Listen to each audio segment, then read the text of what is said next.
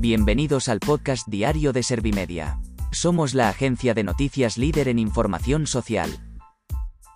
¿Te has perdido lo más importante que ha ocurrido en la jornada de hoy? A continuación te cuento en menos de un minuto los titulares más destacados de este martes 13 de septiembre de 2022.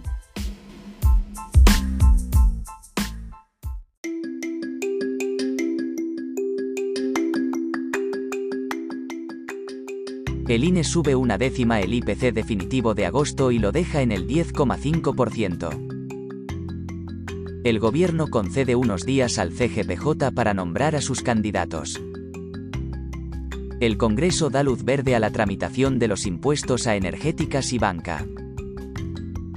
El gobierno declina opinar sobre la presencia de Juan Carlos I en el funeral de Isabel II porque es una invitación personal. La incidencia de COVID-19 entre las personas vulnerables cae 7 puntos y desciende la presión hospitalaria.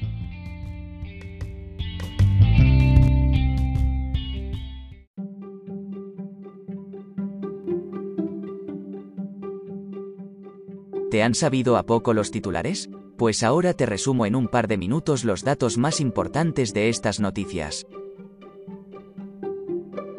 El INE sube una décima el IPC definitivo de agosto y lo deja en el 10,5%. La cifra de este baremo ha continuado así en niveles inéditos desde 1984. El INE ha explicado que esta subida anual por los sectores. Por ejemplo, el de la vivienda ha aumentado su variación casi dos puntos, hasta el 24,8%, debido a que los precios de la electricidad suben este mes más que en agosto de 2021 el gobierno concede unos días al CGPJ para nombrar a sus candidatos. Pilar Llop ha demandado que dejemos trabajar a los jueces porque tienen que llegar a esos acuerdos.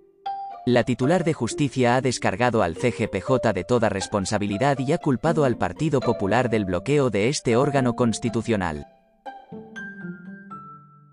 El Congreso da luz verde a la tramitación de los impuestos a energéticas y banca.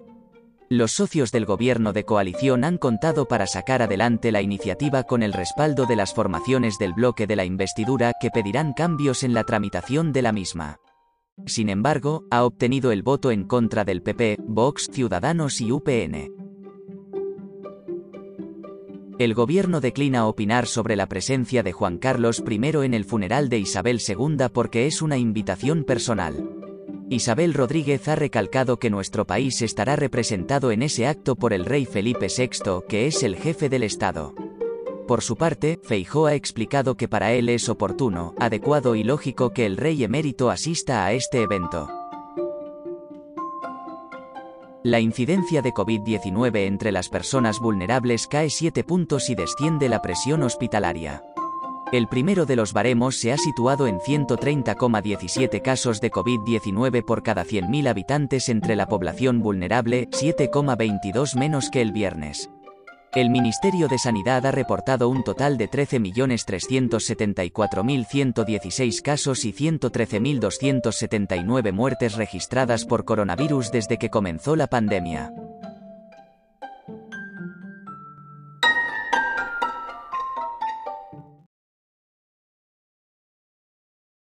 Gracias por escuchar los titulares de la jornada en este podcast de Servimedia. Como habrás notado, soy una inteligencia artificial que está aprendiendo a contar las noticias más relevantes de cada jornada. Poco a poco iré mejorando. Gracias por confiar en mí y gracias por informarte con Servimedia. Servimedia, líder en información social.